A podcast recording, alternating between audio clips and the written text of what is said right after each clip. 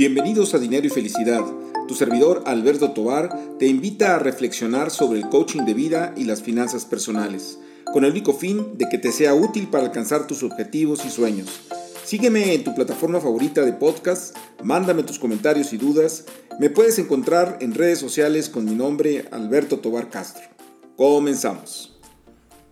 Hola, me da mucho gusto estar de nuevo con ustedes en este podcast de dinero y felicidad. Y bueno, en, este, en esta emisión quisiera platicar sobre un tema que es muy importante porque es muy actual, que es el tema de la inflación que está en todos los medios de comunicación y lo peor es que la sentimos todos los días en nuestros bolsillos. Eh, ya hay pues de alguna manera reacciones de, por parte de las autoridades. Y, bueno, esto tiene mucho que ver con nuestras decisiones financieras. Y bueno, los invito de alguna manera a que reflexionemos sobre este tema. Eh, pues bien, eh, yo creo que un punto así fundamental de entender con, el tema de la inflación es que es algo que no podemos evitar. Es decir, es como si en algún momento estuviésemos eh, sufriendo o padeciendo de un tremendo huracán o si chocamos o, o sea, eventos que de alguna manera ya están dados, ya, ya, ya se generaron y tenemos que de alguna manera pues instrumentar una estrategia para poderlo sobrellevar de la mejor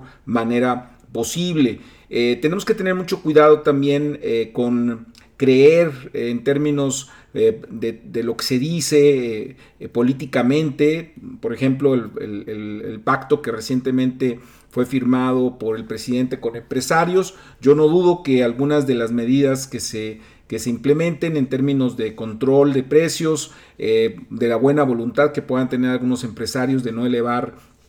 pues sus cotizaciones de todos sus productos, mantener algunos sin cambio, bueno, eso obviamente nos va a ayudar y qué bueno que así se dé, pero en general, pues eh, no se puede hacer. Es decir, los empresarios eh, y las empresas en general tienen ciertos márgenes eh, que no pueden pasar. Hay inclusive mercados en donde los márgenes son tan, tan bajos que el aumento de precios pues prácticamente lo saca de mercados. Acordémonos que nuestro país ya tiene mucha experiencia en procesos inflacionarios elevados y, y la iniciativa privada pues sabe que hay que reaccionar rápido si no quieren perder una gran cantidad de dinero. Entonces, sí es algo que debemos de aceptar, es una inflación que no rápidamente va a ceder porque viene, tiene como su origen eh, pues la oferta, es decir, la misma escasez de los productos que son los que están generando que aumenten los precios. Eh, producto de eh, rezagos de alguna manera del impacto de la pandemia, así como también pues el tema de la guerra entre Rusia y Ucrania. Y, en ese sentido, para tener puntos de referencia, sabemos que las metas de inflación en nuestro país es de 3-4%. Y, y, bueno, estamos arriba del 7 y es muy probable que podamos llegar a ver cifras inclusive de 8 9% en los siguientes meses. Entonces, eh, tenemos que entender que esto va a continuar y que desgraciadamente también nuestros ingresos eh, no, se, no se ajustan eh, con esa misma velocidad que se ajustan los precios. Entonces hay que revisar pues lo que estamos gastando para poder eh, hacerle frente a este tema de la inflación. Entonces, eh, aun cuando es eh, un fenómeno que está generado en este momento por un choque de oferta, es decir, de, insisto, de escasez de cierto tipo de productos, tenemos que entender que la manera de remediarlo eh, pues no es por el lado monetario, es decir, porque es de escasez de oferta, entonces, pues mientras que no haya, pues los precios van a seguir siendo bajos, eh, perdón, altos, pero lo que sí es un hecho es que el gobierno como tal y, las autoridades monetarias saben que lo que hay que hacer es eh, tener ciertos controles monetarios para evitar que se dispare, ¿verdad? Porque si nosotros en una economía se, se, echa dinero, se pone dinero a la economía, eso hace que de alguna manera se validen todos los precios y lo peor que podría suceder es que se diera una carrera de precios. O sea, imagínense, pues sí, que se aumenten los salarios y luego se aumentan también eh, más los precios, se aumenta también el tipo de cambio y entonces nos vamos en una espiral que ya llegamos a sufrir en algún momento, estamos hablando de finales de los 80s, en donde la inflación llegó arriba inclusive del, del 100%, llegamos hasta 180% de inflación en aquellos, en aquellos años. Entonces sabemos que ese no es el problema, que no es, no es la solución del problema. Entonces tenemos que tener mucho cuidado con ese tipo de ideas de que de repente este, simplemente con controles de precios, que eso generará mucha mayor escasez que la que pudiese aliviar y que de esa manera se pueda controlar. por desgracia, la solución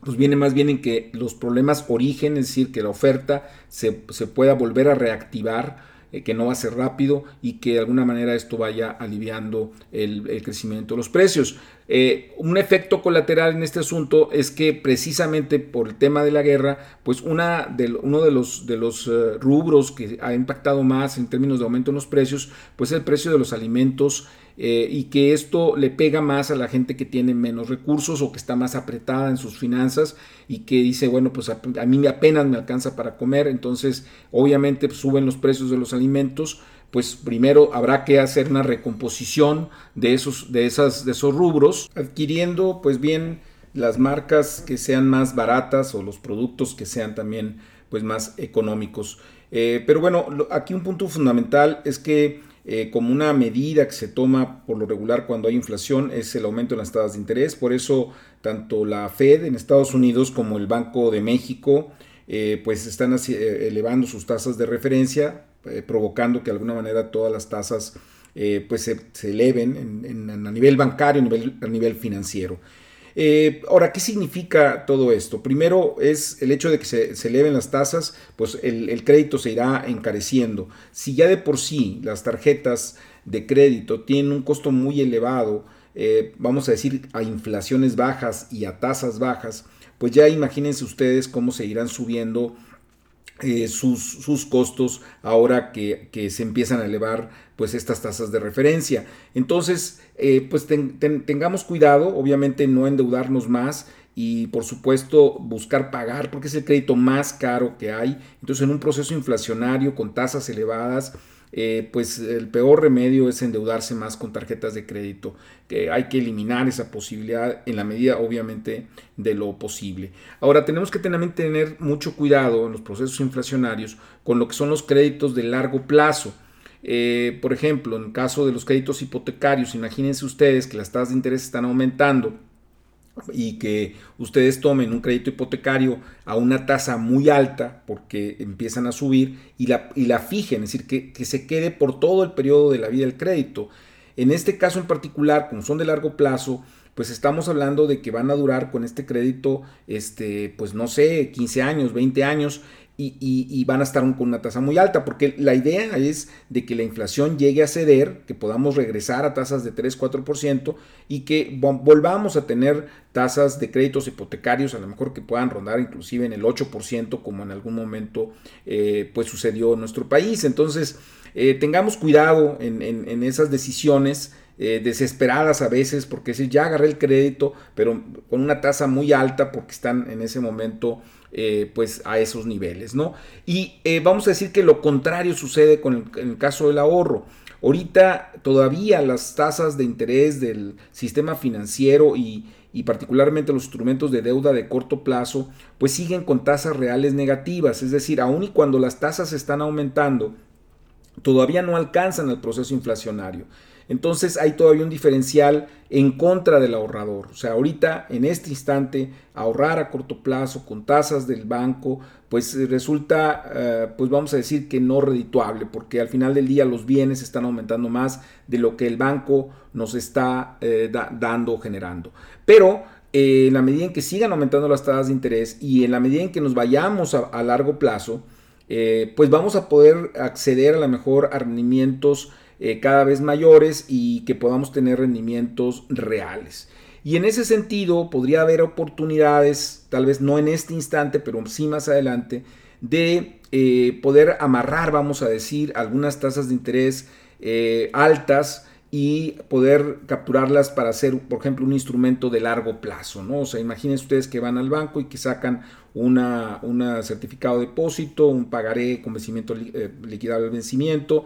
y que puedan tomar una tasa muy alta y que luego la inflación empiece a bajar, entonces podrían tener una, rentabilidad más o menos eh, buena. Eh, y otra cosa que también tenemos que tener en cuenta, sobre todo en procesos eh, de inflación, es que muchas veces los, precios de los bienes no se ajustan tan rápido o hay algunas eh, comercializadoras que no los ajustan tan rápido que todavía están a los precios, vamos a decir, anteriores al repunte, al repunte inflacionario. Y en ese sentido, bueno, si hubiese alguna compra que, que pues prácticamente es forzada, eh, pues a lo mejor eh, podría ser momento para adelantarla, ¿verdad? Eh, o inclusive para tomar inversiones, como son el caso de bienes raíces, que sabemos que van a seguir aumentando y que probablemente pues, se puedan tomar todavía